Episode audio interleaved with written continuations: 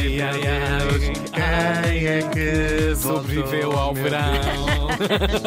Não, não. Tudo com A Ana, o Tiago e o Hugo foram com os mortos e o coelhinho Todos Exato. pro. no comboio ao circo. Sim. Voltámos! Voltamos!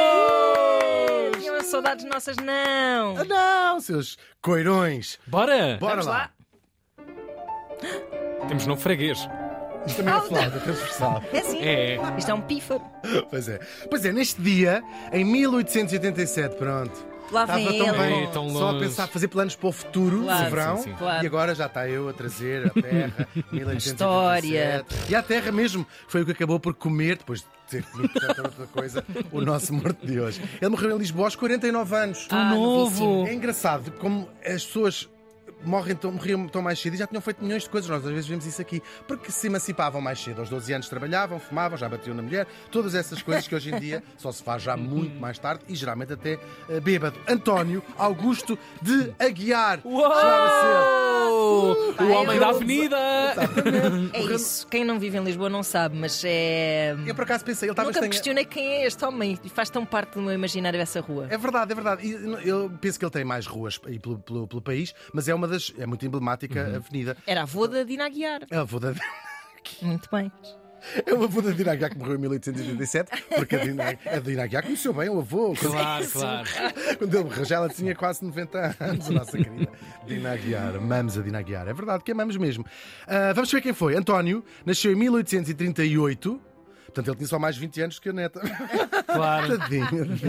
Ele nasceu também em Lisboa, que, como já sabemos, dentro do mal do país, não é o pior. Há, há muito pior. Claro. Há mais 17, 17 distritos e duas regiões autónomas bem Venha o diabo e escolha qualquer é- uma delas, não O pior é é? depois comparar com outras capitais. Ah, não, mas aí Sim. nem Aí entendes, nem entendes. é melhor não nem rabat, nem rabat. Aí Lisboa Madrid, converte-se é, a. Lobelho do Mato, Ah, não é? Sim, mas isso. Claro. no contexto europeu isto é. Começa bem já, setembro, para acordar a cabeça. Ele, se quiserem saber, fui ver, por curiosidade, nasceu na calçada do Duque. Vamos falando de toponímio um Ok. bocadinho.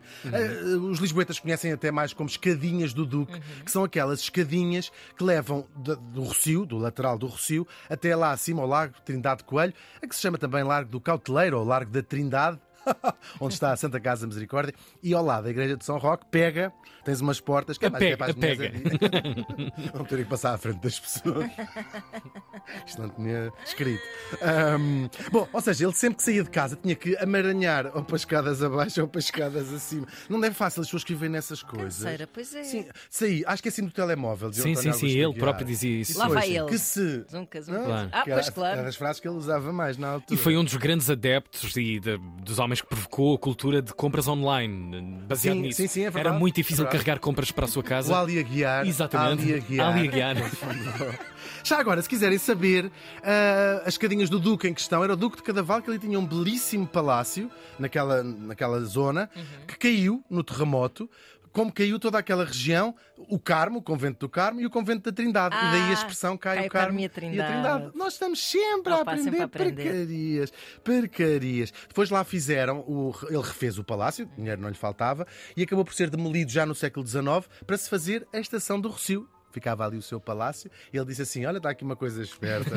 Agora pronto, venham lá da Amadora e de que a luz e caraças para trabalhar. E eu fiquei sem casa, vou-me mudar para a própria Amadora, para um T2. Foi o que aconteceu ao Duque Cadaval. E Acontece a os- todos, não é? Especulação Por imobiliária. já acaso não só, toda a gente conhece a Diana Cadaval que aparece nas revistas. Que tem Évora, os gajos têm Ah, aquele pois palácio é, pois é, não é. Os gajos. Os gajos. A senhora Duquesa de Cadaval. Quer dizer, quando são Évora. duques, pode ser os gajos. Sim, os gajos. Se for uma coisa mais assim, é senhor gajo. Exatamente, a Duquesa. Bom, já que estamos na onda da toponímia, o nosso morto, como já disse a Ana e até o próprio Tiago confirmou, ele é homenageadíssimo com uma belíssima avenida, é uma das mais importantes da capital e vamos ficar a saber quem foi ele. Ele estudou muito, desde miúdo, era muito esperto, esperto como um alho, é como vinha na caderneta. Sim, sim. Chamavam os Era pais a dizer avaliação. assim, o vosso António Augusto.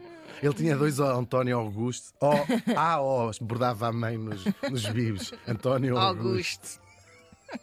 Giro. Ele foi professor de Química. Foi mesmo, estudou bastante mesmo. então, na altura, ele escreveu muitos livros, era um cientista muito respeitado. O o quando eu digo aqui cientista respeitado, era um cientista que ia passar na rua, por exemplo, até em Alfama, e não havia ninguém que dissesse assim. Ó cientista, vai, não sei o quê. Era muito Ah, respeitado. sim, sim. Era o ok. doutor, doutor para cá, doutor para lá. É verdade. Ele foi um tipo muito fixe. Ele, ele depois foi político também. Chegou a ser eh, ministro das Obras Públicas. Ele depois teve que se demitir porque houve um assessor que roubou um computador. eh, Ah, e depois bateu não sei em quem. e deu uma sapa na secretária e aquilo foi uma peixeirada. Estou a brincar. Ele fez parte, como Ministro das Obras Públicas, isto é uma altura, eh, estamos ali já nos finais do século XIX, não é? Nos finais não, mas ali eh, 60, anos 60, 70 do século XIX, do governo do Fontes Pereira de Melo. Portanto, ele faz parte deste grupo de pessoas que arrancou Portugal do século XIII e é quando começa a aparecer todas essas. no século XIX, não é?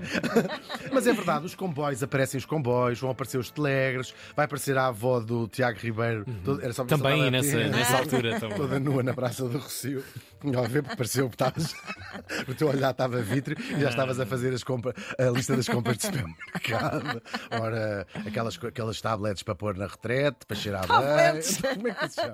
WC. Blocos sanitários. Blocos sanitários. Porque eu outro dia queria procurar no online. online. E, tipo, como é que ele se chama? Uh, WCPAT, não pode ser. Pode. Não faz Arpic, sentido. não Arpic, dá. Não dá, pelas marcas não chegava lá. Blocos sanitários, não vou mais Blocos esquecer. sanitários. Tabletes sanitárias, também pode ser. Estupidez. Ele vai trabalhar, devemos várias coisas, sobretudo na restauração, restauração, na reestruturação do ensino. É ele que vai criar escolas, aquela que se chamava a escola industrial, a escola Uhum. comercial, que foi durante anos o equivalente ao liceu, portanto que vai fazer o equivalente, sim, tinha esses, é, é escolas dele. profissionais. não é? Era exatamente o ensino profissional em Portugal, portanto, essa modernização. Mas do que eu vos quero falar é de outra coisa. Eu agora adoro- no meio tem sempre esta frase, já viram? Mas Pois é, e depois de repente há um pequeno Há um pequeno twist. twist. O António, o Aguiar, o Aguiar. O António. O António. Tó. Ele fez parte de uma organização de que já todos ouvimos falar, mas que ninguém sabe o que é exatamente. Aliás, ele não fez parte, ele foi mesmo grão-mestre do Grande Oriente Lusitano, que é uma loja maçónica. E o que é uma loja maçónica? Queres explicar tu, maçonzinho? Ele tinha aquilo como nota ali técnica é mentira, não é arrastar com o martelinho a coisa. A Também faz um desenho com bacalhau com grão-mestre. Ah, anota aí. Já está. Anota, Emanuel, podes anotar, que eu depois agora aqui não tenho caneta. Fe- Fez um thumbs up. Vamos lá, isso. A maçonaria Vamos é o quê? Na verdade, começa. É muito interessante a história da maçonaria, é muito antiga, e isto começa com associações de pedreiros, tanto que eles também se chamam pedreiros livres aos, aos maçons. Isto eram associações, ah, existiam muitas na Idade Média, ah, e na verdade algumas começam até na Antiguidade Clássica, não é? Eram as pessoas de vários ofícios, juntavam-se os mercadores de peixe, os pedreiros, por exemplo, as prostitutas. As prostitutas não sei se tinham associação. Ah, mas- Coitadas, nunca tiveram grandes direitos. mas era mesmo para isso que as pessoas se juntavam. Pois, claro. Juntavam-se eh, em grupos, não é? E acabavam por funcionar, a uma certa altura na Idade Média, como hoje funcionam as ordens. Ou seja, eles é que emitiam licenças, se quisesses, tinhas que fazer parte daquela associação para poder, vamos, o caso dos pedreiros, trabalhar como pedreiro na, naquela cidade onde, onde eles estavam e, e cria-se uma, uma coisa mista entre a ordem, o sindicato, uma Exato. associação, mas muito poderoso. E tinham alguns destes, alguns destes associações em países como a- os Países Baixos, tinham até lugar, às vezes, de assento no governo ou no- num parlamento. Portanto, eram ouvidos como parte importantíssima da sociedade ah, civil. Estão a seguir isto tudo, não estão? Porquê é que não viu tanto? Até agora parece-me Não bastante dizer nada, simples. Sim, não estou a dizer nada propriamente. Depois quando é que entram os aventais? Exatamente, vou falar disso. Os pedreiros juntavam, claro, pedreiros. Agora, os pedreiros eram pessoas com uma importância social, e foram ao longo da história toda, uma importância social enorme. As construções eram feitas em pedra, e isto acontece desde a antiguidade. Até, até as cavernas eram feitas em pedra, e alguém tinha que as fazer. No caso, Deus, que é o pedreiro universal. Era divino. Pedreiro divino. É um pedreiro divino. Tens o número? Tenho. Ahm, nós temos que pensar que foram pedreiros, foram pedreiros que fizeram as pirâmides do Egito, a Grande Muralha da China, o Coliseu de Roma, o Palácio de Versailles, a Torre de Pisa, a Catedral de Notre-Dame, ou pedreiros, ou aliens, como acredita aqui a Ana. caso das pirâmides, podcasts. Alien, Mirabolantes. aliens escravizados. Exatamente. O teu comando já está preso naquelas National Geographic, nos É. canais de história que só Sim, passa. até às duas da manhã lá estou eu. E diz, ah, esse, afinal, Olha, o de Hitler facto, era eu um nunca tinha lagarto. pensado nisto. Exato. E vai acordar o seu marido e dizer assim: Tu sabias que o Hitler era um. Um alião. Chega! Dividiam-se, olha, é muito engraçado porque eh, cá em Portugal, em tudo, eles, sobretudo as catedrais da Idade Média, vai ser o ex-libris da arte dos, dos pedreiros, não é? Numa altura em que depois da Antiguidade se começou a construir sobretudo em madeira as casas e havia o quê? Os castelos, tudo muito importante, e as catedrais, isto na Europa, claro. E eles deixavam a sua marca, a sua assinatura para os séculos. Quem, quem visitar, podem até procurar na internet, é uma, desenhavam uma florzinha, às vezes lá está uma letra. Procurem nas frontarias das, das catedrais, dos Jerónimos, da Torre de Belém, onde quiserem, vão lá começar a reparar nas marcas que cada um deixava, como quem diz, a minha assinatura. Um tag. Um tag, sim, exatamente. Eles dividiam-se em três classes, que são também os três níveis que os maçons vão depois usar. Os aprendizes, ou os trolhas, vá. no fundo é isso. Depois os companheiros, que é o nível intermédio. Bom companheiro. É pena. E então, e depois os mestres, que no ofício original, os mestres de pedreiros, ao longo desta história toda, desde a antiguidade, eram o equivalente, não aos nossos pedreiros atuais, mas a um arquiteto. Portanto, era a pessoa que estruturalmente desenhava o sítio e. e Fazia cálculos. é uma engenharia, tudo, claro, senão claro. as pirâmides. Opa, As isto está meio pirâmides torto. Estão, estão, estão muitos séculos, 4 Claro mil sim. anos, ou Sim, sim. caraças. Oh, caraças. Nós hoje em dia fazemos obras em casa, olha, o Tiago está Aquilo, olha, umidade. 5 anos depois está cheio de umidade. Nada. Mas é verdade. Faltam mestres. E é sempre quando acaba o. a- Sempre, a- a como é rato. Mas aquilo na altura também não deve ter sido fácil. Depois o empreiteiro começava a. Ah, Ih, ah, isto não dá para pôr os cantos Não assim. dá, isto não. melhor é pôr em, em pirâmide. Aquilo é um esquema. Ele, fez, ele fazia o esquema. esquema em pirâmide. Muito giro. E estas associações de pedreiros começaram a fazer o quê? A criar regras internas de entre, de entre ajuda, ou seja, o início da maçonaria mesmo. Começaram a dizer. Vamos apoiar-nos uns aos outros, eh, quase também às vezes a cartelizar, não é? Proteger, são uma espécie de fraternidade que depois vai se transformar de facto na maçonaria. A coisa vai ganhar contornos mais oficiais como maçonaria no Reino Unido, na Escócia, nos finais do século XVI, ainda que aparecessem vagamente confundidos o que é que é uma coisa e o que é que é outra com as tais associações de, de pedreiros. Mas vai ser criada a primeira loja. Portanto, eles tinham a associação e aqui já podias ir, os t-shirts, Sim, sim, sim. caneca. Merchandising e não sei o quê. Ias lá, presencialmente, à loja. Make maçonaria great again, essas coisas assim.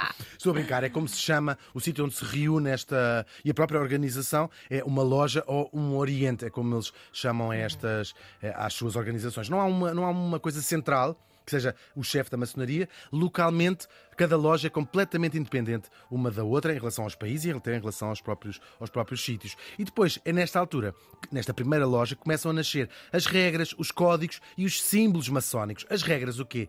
Tinham de ser crentes.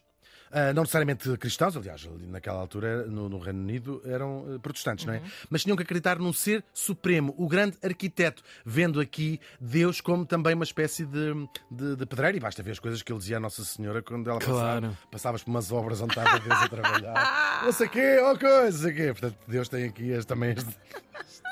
Este um pezinho na, na- na- na pedreira. E não admitiam mulheres. Ah, Mais tarde, hoje, mais atualmente. algo- Surpreendente. Ah, exatamente. Vanguardista, não é? As Sim. mulheres ainda foram lá uma vez. Olha, mas é para ser esvelhada esta. Não posso trazer um decote, não posso trazer uma saia mais justa. Disseram-me que havia aqui aventais. Mas disseram que era boa ideia ir a uma associação de pedreiros. Olha, também eu não tenho nada na cabeça.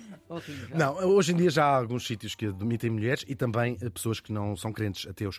Os códigos eram o quê? O sigilo. O sigilo, não falar do que é que se passava lá dentro, e também os rituais e até um cumprimento. Os, os, os maçons cumprimentam-se com um aperto de mão É diferente assim, para se é identificar. assim o. Não que eu saiba.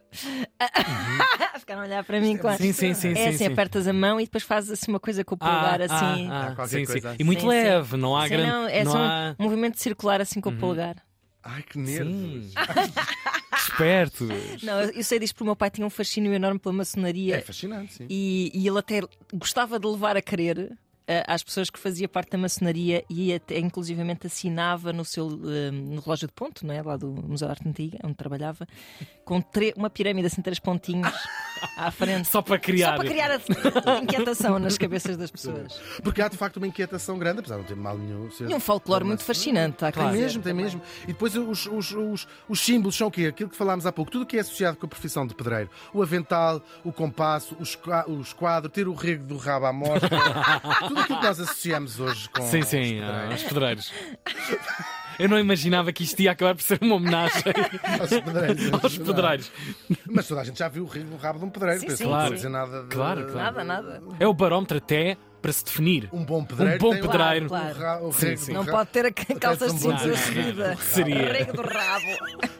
Ou cofrinho, como chamam no Brasil. Cofrinho, pois é, muito pois é. engraçado. No século XVIII, a coisa vai se tornar muito popular por toda a Europa e também na América. Em França, vai estar muito ligado ao iluminismo, àquele espírito da Revolução, ainda que a Revolução tenha acabado com a maçonaria, mas depois voltam com os próprios eh, espírito da igualdade, da liberdade e a fraternidade, que também motivava aqui aquela gente. E depois vai havendo decisões, vão aparecendo lojas que aceitam ateus e até vai ganhar contornos anticlericais, vão ser opostos à religião organizada. E não é de estranhar, a Igreja Católica condenou a maçonaria, chamavam-lhe o reino de Satanás, e continua a condenar. O último Papa que escreve uma encíclica, ou que seja, um documento sobre, contra a maçonaria, foi o Bento XVI, há Ok. não muito tempo. É verdade. A maçonaria também chegou a Portugal, claro, e este grande Oriente Lusitano, de que foi o grão-mestre, o António Augusto Aguiar, foi fundado em 1802, portanto chegou cedo cá.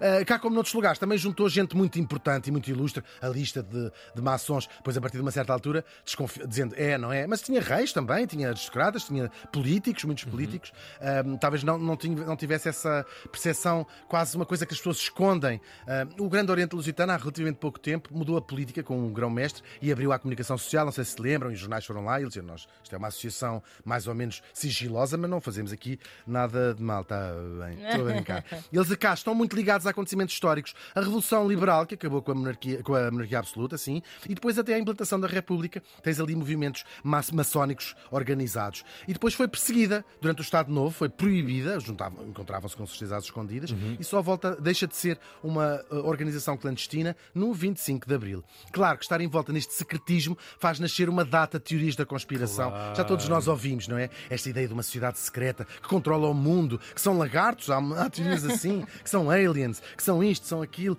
Enfim, hum, claro, agora a verdade é que a maior parte das pessoas, por causa deste secretismo, incluindo eu, não fazemos ideia exatamente do que é. Parece que é um grupo de pessoas, às vezes bastante poderosas, que se junta para defender um interesse comum. Portanto, vai correr mal, seguramente, nós saberemos para as outras pessoas, pelo menos.